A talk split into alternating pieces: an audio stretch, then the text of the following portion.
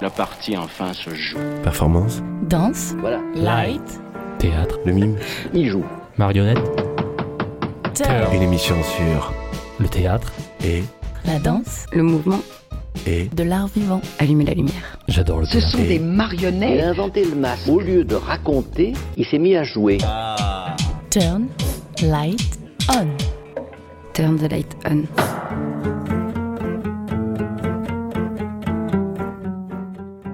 Aujourd'hui, nous rencontrons Michel Schweizer qui nous présente son projet de création, Cartel.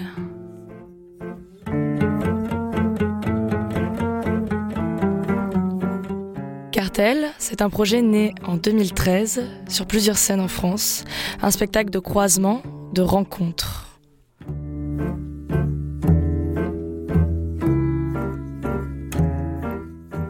D'abord deux mondes, celui d'où l'on vient et celui que l'on quitte.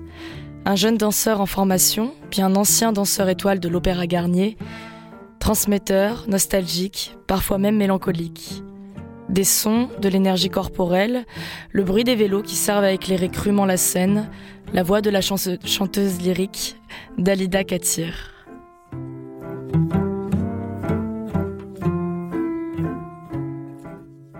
Par cette chorégraphie sonore et visuelle, Cartel pose la question de ce qu'est la liberté individuelle une fois qu'un danseur classique, corps de ballet, existe autrement que par sa carrière.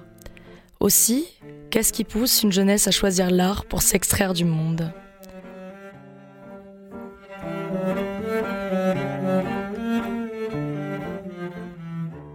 Bonjour à toutes et tous, auditorices, et bienvenue Michel Schweizer dans le studio de Radio Grenouille. Bonjour, Comment allez-vous Michel bah, ça va bien, je suis à Marseille, donc euh, il fait beau, Donc ça va bien. donc c'est plutôt un bon début de journée. Vous connaissez déjà un petit peu Marseille, c'est pas votre première venue Je ici. suis déjà venu un tout petit peu, oui, oui, oui, c'est, c'est une ville un peu complexe, j'ai l'impression, donc il faut euh, l'appréhender euh, progressivement, euh, attentivement, et ne pas avoir trop rapidement d'a priori un peu définitif sur ce territoire et euh, l'humanité qui l'occupe. Donc je fais les choses avec euh, beaucoup de délicatesse et de précaution. Euh, Michel, j'ai seulement parlé euh, de cartel et je ne vous ai même pas présenté pour nos auditoristes qui ne vous connaissent pas. Malheureusement pour moi, j'aurais beaucoup de mal à savoir comment vous présenter parce que vous avez plein de casquettes. Si on lit votre définition sur le site de la Coma, votre compagnie, on ne ressort pas forcément beaucoup plus clair parce que, à part peut-être cette phrase, il convoque et organise des communautés provisoires, s'applique à en mesurer les degrés d'épuisement, ordonne une partition au plus près du réel. C'est plusieurs phrases, j'ai triché. Euh, néanmoins, c'est peut-être celle qui me parle le plus à votre sujet. Vous, comment vous définiriez euh, votre casquette aujourd'hui de pourquoi vous êtes à Marseille? D'abord, je suis quelqu'un qui très vite a, a trouvé une nécessité à s'affranchir des champs disciplinaires qui pouvaient concerner mon activité, que ce soit le théâtre ou la danse, tout en étant subventionné au titre de chorégraphe en région Aquitaine. Euh, voilà, parce que je, trouvais que ça, ça enfermait, euh, fonctionner comme ça, ça m'enfermait dans des cadres auxquels je je me sentais pas très légitime par moment. Ou, euh, Puis après, je suis quelqu'un qui aime beaucoup faire des expériences. Où est-ce qu'elles se rangent, ça c'est pas mon problème. Donc faire des expériences, et euh, plus le temps passe, et renouveler des rencontres euh, à travers des projets ou des actions culturelles ou je ne sais quoi, qui puissent constituer pour moi vraiment un terrain d'expérience nouveau.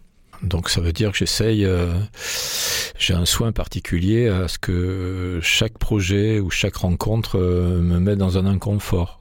Voilà. Et j'ai l'impression que c'est ce qui me tient le plus vertical depuis pas mal d'années maintenant. Et euh, voilà. Et puis le système pour le moment m'a toléré, pourvu qu'il me tolère encore un petit peu. Et qu'on continue à me subventionner comme il faut. Et puis euh, voilà. Et puis à un moment donné, le système euh, en aura fini avec moi et je laisserai la place.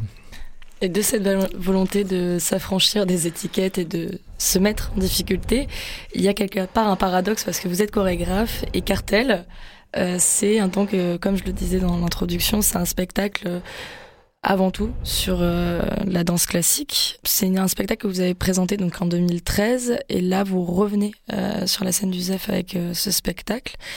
Pourquoi ça ne vous a pas lâché, ce, ce, monde-là, ce monde de la danse classique? D'abord, c'est un spectacle qui, qui parle du temps qui passe et comment le corps vieillit. Donc il n'y a aucune raison de l'arrêter tant que les protagonistes ne signifient pas qu'ils veulent plus se retrouver. Donc c'est pas le cas ici à Marseille puisque nous sommes là pour quelques jours. Euh, voilà, et puis après, euh, c'est justement parce que je n'ai pas de formation euh, académique ou autre concernant le domaine du chorégraphique et de la danse que je me sens très libre à un moment donné d'aller prendre rendez-vous, de prendre rendez-vous à l'Opéra Garnier avec Brigitte Lefebvre, ancienne directrice de l'Opéra Garnier, pour lui raconter mon projet Cartel. Et quand elle me reçoit dans son bureau, grâce, euh, grâce au soutien du directeur de l'Opéra de Bordeaux, qui va être partenaire de ce projet. Donc on est en 2013. Grâce à donc Thierry Fouquet, je réussis à rencontrer Madame Brigitte Lefebvre. Et c'est une rencontre fort sympathique, mais euh, elle s'inquiète quand même de savoir qu'est-ce que je vais faire avec ces danseurs classiques dont je me mets à la recherche sachant que je ne fais pas partie du Sérail et que visiblement je n'ai pas dans mon cursus une formation en danse classique ou autre. Et donc je, crois à ce moment-là que je lui signifiais que je, je, crois que pour moi c'est très très bien de démarrer comme ça parce que je me sens extrêmement libre d'approcher ces, personnalités. Et, euh, et, voilà. Et donc j'ai toujours pris soin comme ça de oui, oui, de me méfier beaucoup d'abord de tous ces espaces de formation depuis très longtemps. Et puis euh, finalement de préparer mes rencontres. Voilà, donc je suis quelqu'un qui vraiment travaille dans l'instant, n'a pas peur de mettre un pied dans l'inconnu. Et, et n'a pas peur de faire des rencontres aussi improbables soient-elles. Donc effectivement, quand je rencontre, quand je, grâce à Brigitte Lefebvre à l'Opéra Garnier, elle me donne certains noms euh, de très grands euh, danseurs étoiles de l'Opéra Garnier à la retraite, puisque, enfin du moins plus en activité euh, véritable de plateau.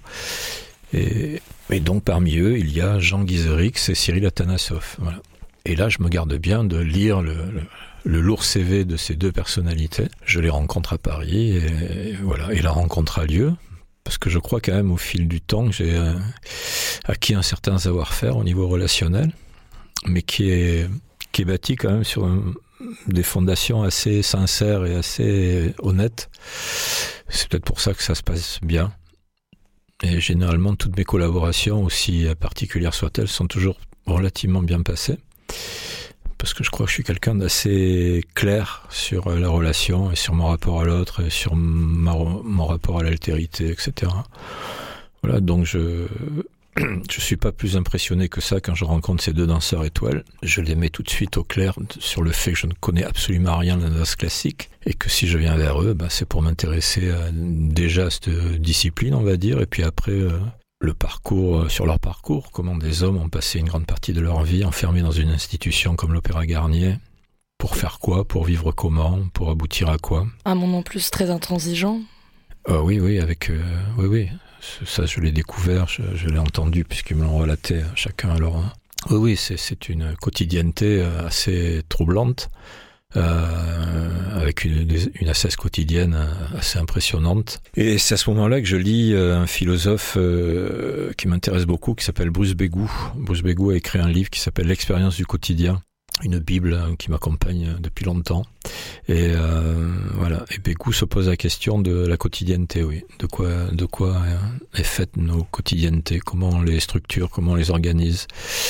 Et cette histoire de cette question de remplir son quotidien, ben forcément, ça me, ça s'est mis, hein, ça s'est actualisé dans mes rencontres avec ces deux personnalités. Jean Guizerix et Cyril Atanassov, oui, c'est-à-dire de, quoi était fait leur quotidien et, et voilà. Et donc forcément, j'étais assez étonné de ce qu'ils m'ont raconté, que ce soit euh, le quotidien qui s'est inscrit pendant de longues années euh, au sein de l'institution l'Opéra Garnier, et puis euh, et puis ce, nouveau quotidien, je dirais, depuis qu'ils ont pris leur retraite. Il y avait ça, et puis il y avait aussi forcément euh, l'outil de travail, on va dire, qui qui qui est capital dans leur savoir-faire, c'est le corps. Donc ça, ça m'intéressait de, d'entendre de, aussi des choses sur le, comment le corps vieillit et ces, de, ces deuils successifs qu'ils ont été très tôt amenés à faire, comme tous ces grands professionnels qui utilisent le corps hein, comme outil de travail, comme des footballeurs, par exemple. Et, donc voilà, et, c'est quand même des personnalités qui font des deuils, entre guillemets, euh, successifs assez précocement leur propre récit, il rentre en résonance avec un jeune danseur en formation mmh. qui est euh, Romain Di Fazio. À l'époque, en 2013, il a une vingtaine d'années et euh, maintenant il continue euh, l'aventure avec vous. Donc il est jeune, mais plus aussi jeune, le temps passe aussi. Est-ce que ça change quelque chose sur cette relation de miroir que vous avez sur scène avec ces deux anciens danseurs étoiles aussi? D'abord, Romain, Romain a, eu beaucoup de chance d'accepter mon invitation, puisqu'il a passé beaucoup de temps avec Cyril Atanasoff et Jean Guézérix. Oui, c'est sûr. Donc, euh, au-delà de ce qui s'écrivait sur scène, euh, il a partagé des échauffements avec eux, il a entendu beaucoup de conseils techniques, bien évidemment, euh, venant de Jean et de Cyril, parce que chacun a une, comment dire, une vision très particulière de la danse classique. Hein. C'est pas ils sont pas tout à fait au même endroit.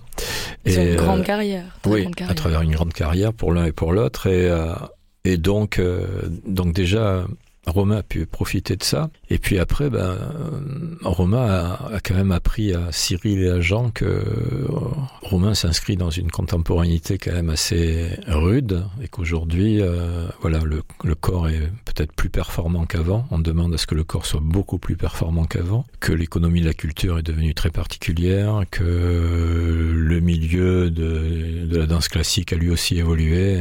Donc c'est aussi deux réalités qui se qui se rencontraient.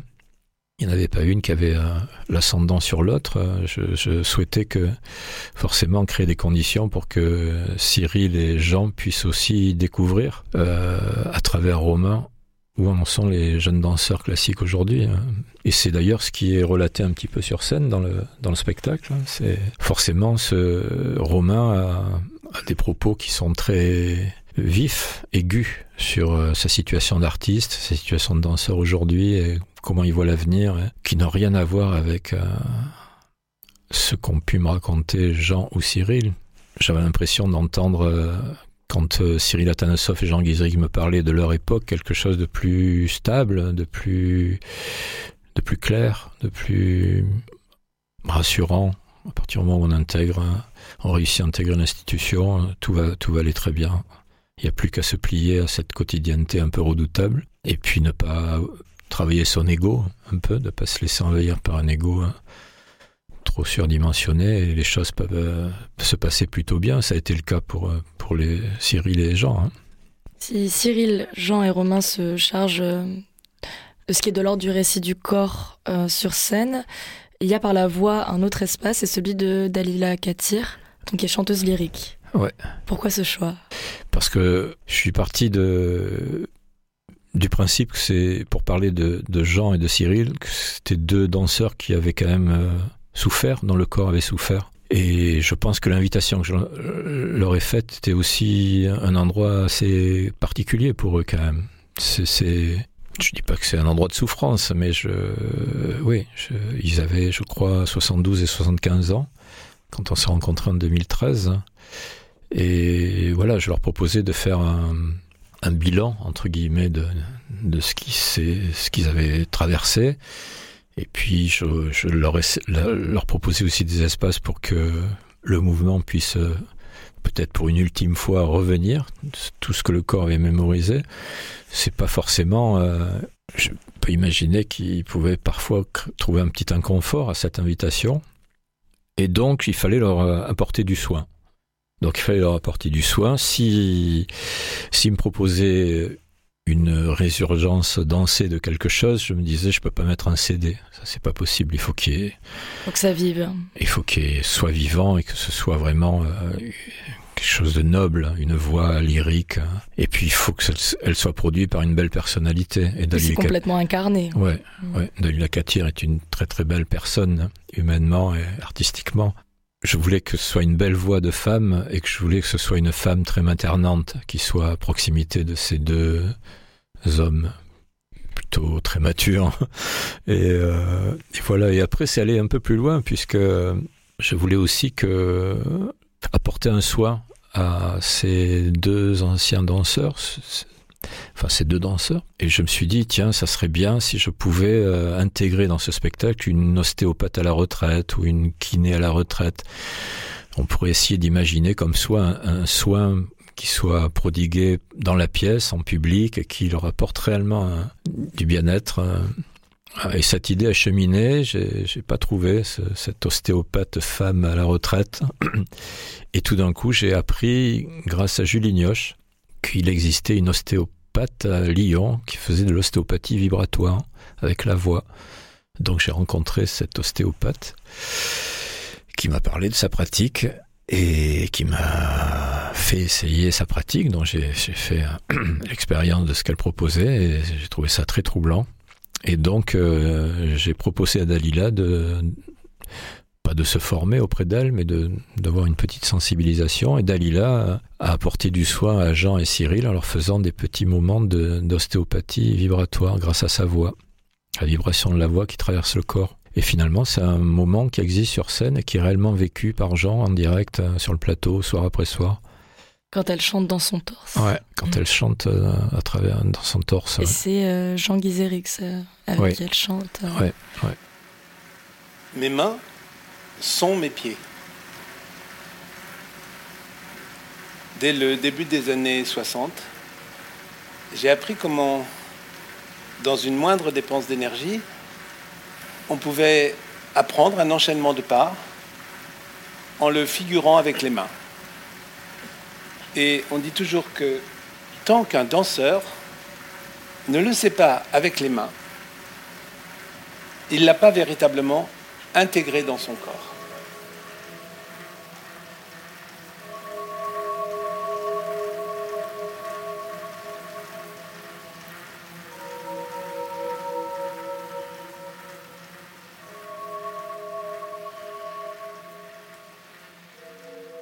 Personnage, son propre personnage qu'incarne Jean Guizérix, c'est aussi toute une part de féminité finalement dans toute sa gestuelle. Il a quelque chose de à la fois mélancolique et sensible, peut-être dû à cette euh, mélancolie qu'on a euh, une fois qu'on quitte le métier de sa vie. Euh, sur cette même part de la souffrance, euh, il y a une grande, voilà, une grande part euh, au dialogue euh, dans tout cartel. Il y a une phrase qui, à mon sens, est équivoque. Euh, c'est Jean Guizérix qui l'a dit. Il dit La claque et la caresse, c'est finalement le même geste. Ouais. Je trouve que c'est. euh, ça, ça résume peut-être ce rapport à la danse, sur euh, la part de violence et, euh, et la part de beau dans cette violence qu'on se fait au corps. ouais, ouais. C'est. Je peux être séduit par cette phrase et en même temps, je... Elle est terrible. elle est terrible et je l'ai pas vécue, mais je peux être très intrigué par à chaque fois qu'il dit ça et, tout l'imaginaire que je peux en avoir lié forcément à sa pratique. Il y a tout un, tout un pan aussi euh, au début en fait de votre pièce, même si on ne va pas tout raconter pour laisser euh, les personnes le découvrir. Euh, au début de la pièce, vous convoquez des cyclistes pour produire de la lumière à partir de leur effort physique. Et les vélos étant reliés à des lampes, vous expliquez que c'est par souci écologique. C'est un trait d'humour ou c'est une préoccupation concrète pour vous? Alors, ce qui me caractérise quand même, c'est. Il y a une part d'autodérision? Oui, beaucoup. hein. J'aime beaucoup manœuvrer des petits degrés d'ironie comme ça. Donc je développerai pas, mais. euh, mais Parce que ça euh, occupe une bande sonore pendant oui, tout le spectacle. oui, non, non, c'est c'est très réfléchi. Et, et dans tous les cas, je, ce que je sais, c'est que ça, ça amène des présences qui ra- nous ramènent au monde.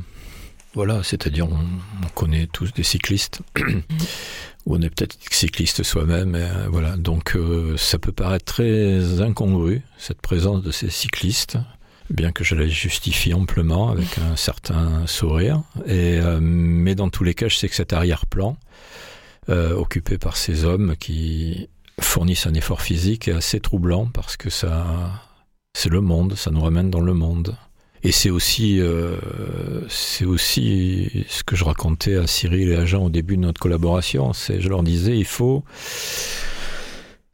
et ça c'est assez propre à ce que je fais euh, production après production, il faut que quand vous apparaissez en scène, on puisse vous reconnaître comme un semblable.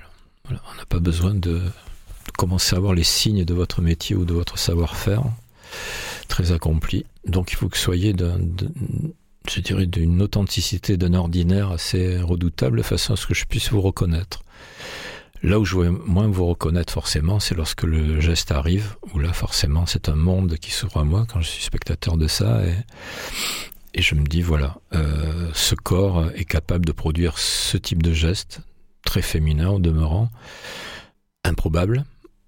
Et quand ce geste survient, justement parce qu'on a eu ce, cette, ce cette premier état d'apparition assez ordinaire, quand ce geste survient, on peut mesurer euh, tout le temps passé et la croyance passée pour que ce geste existe avec autant d'assurance et de conviction et de croyance. Je trouve ça magnifique. J'avais fait une expérience, j'ai fait beaucoup d'expériences comme ça euh, il y a très longtemps, analogue avec une mannequin professionnelle qui était, qui participait à un de mes projets, très très grande mannequin, qui était à la retraite à 25 ans, après une carrière phénoménale aux États-Unis, et qui arrivait aux répétitions, les, premiers moments, elle arrivait en jean, avec un bonnet, un vieux t-shirt, une poche, un monoprix avec ses lingettes. J'étais assez déstabilisé, je disais, mais tu te prépares pas. Enfin, me dit, j'ai passé, j'ai passé quelques années de ma vie à me préparer pour des shootings euh, pendant. Et euh, maintenant, je me prépare plus, non. Il n'y a plus de raison de se préparer. Je suis comme je suis. Bah, je lui dis, ça me va d'entendre ça. Je lui dis, un matin, on va faire un shooting. J'avais convié un grand photographe à venir hein. Donc on avait mis un écran blanc en papier. elle est arrivée ce matin-là, pas du tout préparée. Je me suis dit, c'est pas possible. Elle est arrivée avec son jean, son pull, sa poche, ses lingettes et son bonnet. Bah, je lui dis, tu sais qu'il y a un shooting ce matin? Elle me dit, mais je suis prête, je suis prête. Bah, je lui dis, bah alors allons-y. Donc elle a posé euh, ses lingettes, son bonnet. Et là, elle a mis un pied sur la feuille euh, blanche, sur l'écran de papier. Et là, ses vertèbres se sont allongées. Elle a gagné des centimètres en verticalité, son regard a changé et elle a pris une position qui était phénoménale, avec un vieux jean, un vieux pull. Et tout le métier était là en quelques secondes. Donc je suis très très sensible à ça. Voilà. Et ça se passe de commentaires hein, quand ça a lieu. Si l'œil a l'appétit l'appétit d'observer ça, il va être très occupé à réfléchir à ce monde qui se révèle devant lui. Si l'œil est plutôt négligent, ce qui peut arriver de plus en plus aujourd'hui, il va pas tellement voir ce qu'il a à regarder, mais c'est pas grave. Est-ce que cette expérience que vous décrivez, euh, on peut considérer que c'est du théâtre documentaire? Parce que c'est un terme qui vous suit un peu dans votre carrière, dans comment on vous décrit en tout cas. Oui, alors là, ça me, ça c'est un peu comme les. Je trouve toujours que c'est une appellation euh, assez étrange quelque part. Oui, oui. Il a marqué aussi quelque part que je suis le chorégraphe de la parole.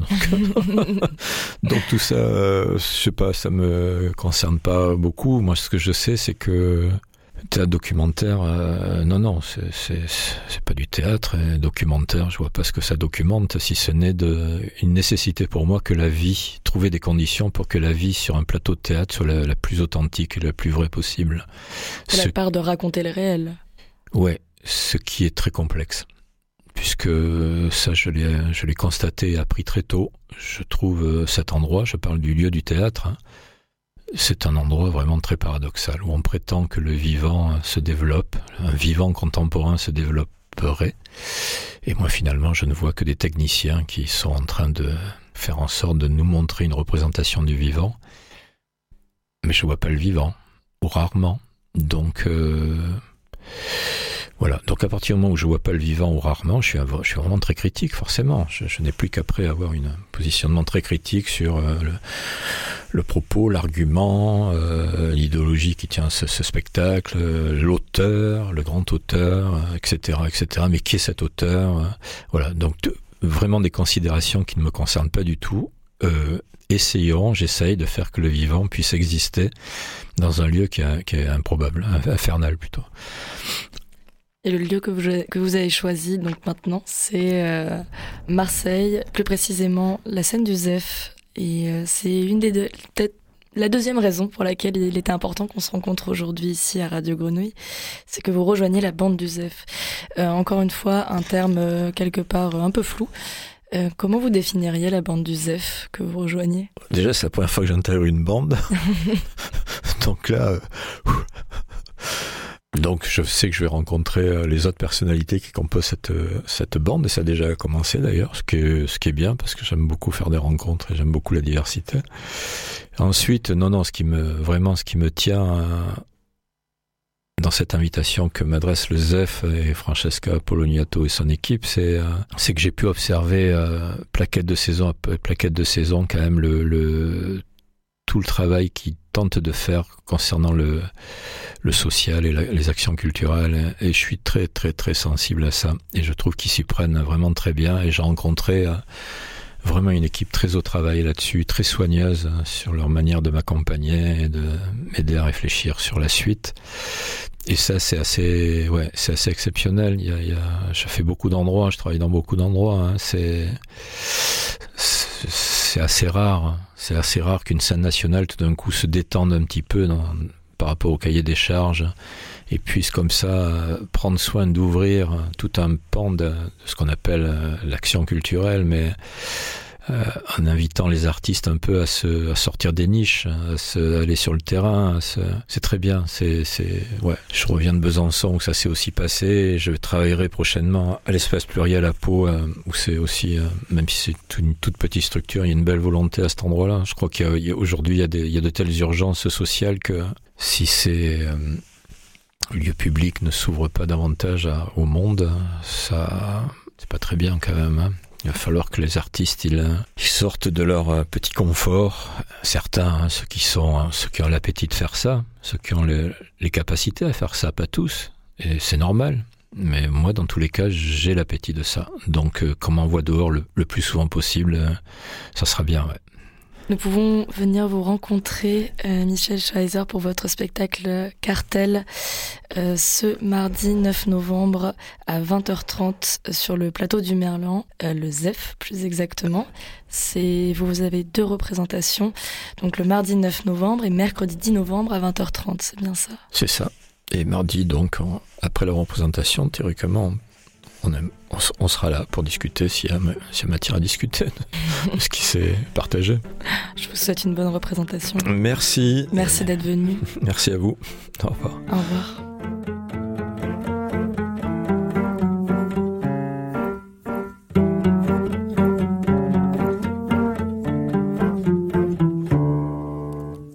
Plus que du théâtre.